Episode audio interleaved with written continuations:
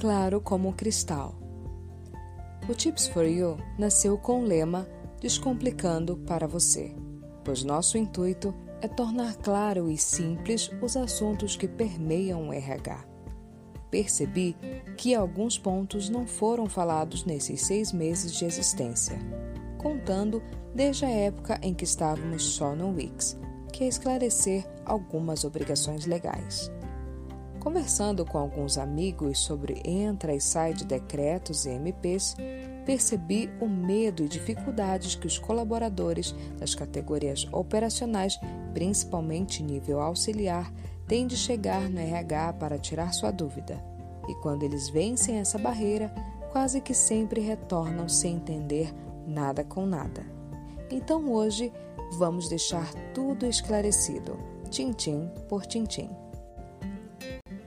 13 terceiro salário, ou também gratificação natalina, instituído pela Lei nº 4090 de 13 de 7 de 1962, alterada pela Lei nº 4749 de 12 de 8 de 1965 e regulamentada pelo Decreto número 57.155, de 3 de 11 de 1965, prevê o pagamento de um dozeavos do seu salário a cada mês trabalhado do ano.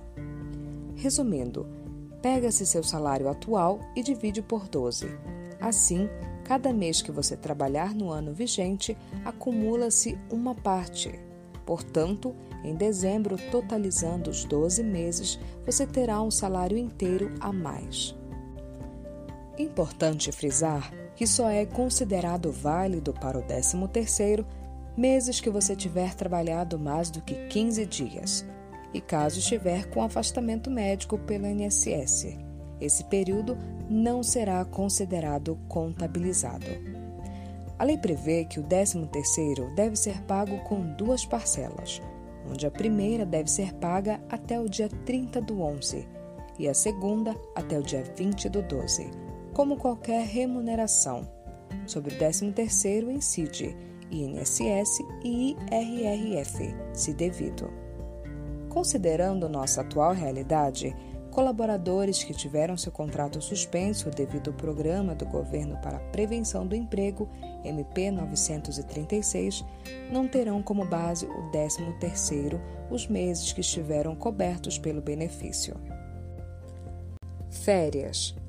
Conforme o artigo 130 da Consolidação de Leis Trabalhistas, CLT, é direito do empregado 30 dias corridos de férias quando completar 12 meses de vínculo empregatício, desde que não tenha faltado mais do que cinco dias sem justificativa.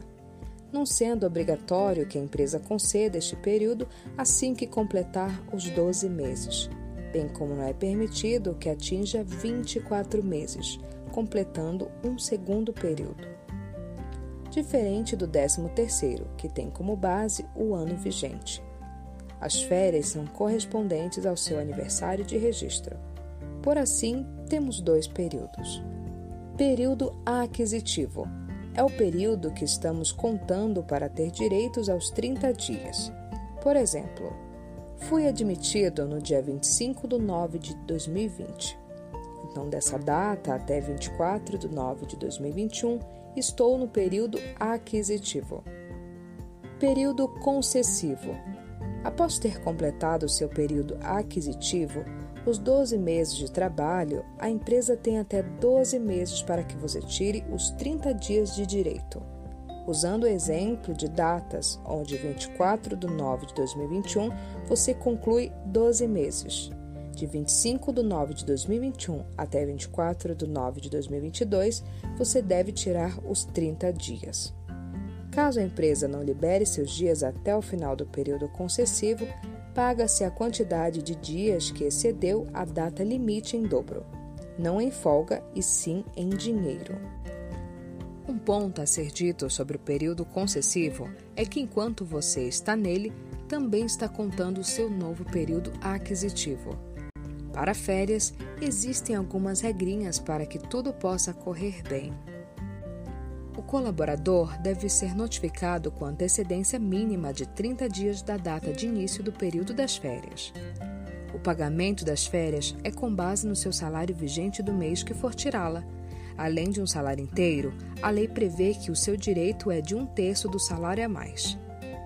Ainda sobre o pagamento, ele deve ocorrer até dois dias úteis antes do início das férias e nele tem todos os descontos legais, INSS e o IRRF. Férias devem ter como data de início dois dias antes de fim de semana ou feriado. Durante seu período de férias, é proibido que continue trabalhando, com exceção se tiver dois vínculos empregatícios trabalhar em dois locais com carteira assinada. A lei prevê que você possa vender alguns dias das suas férias, no máximo um terço de suas férias devidas. Com a reforma trabalhista, Lei nº 13.467-2017, as férias passaram a poder ser tiradas de forma fracionada num total de três períodos, desde que um dos períodos não seja inferior a 14 dias corridos e os demais não sejam inferiores a 5.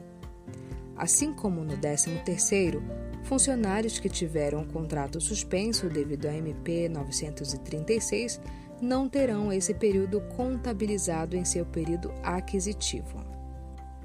Começamos com essas duas obrigações, mas sabemos que existem diversas outras que deixam os colaboradores de cabelo em pé. Leu? Continuou com dúvida? Manda uma DM, que a gente explica com mais calma e mais detalhadamente. O negócio é sair daqui com tudo esclarecido. Leu, entendeu, mas quer entender sobre outro tema? Manda DM também que colocamos em nossa pauta. Até mais, pessoal! Texto por Christian Brito.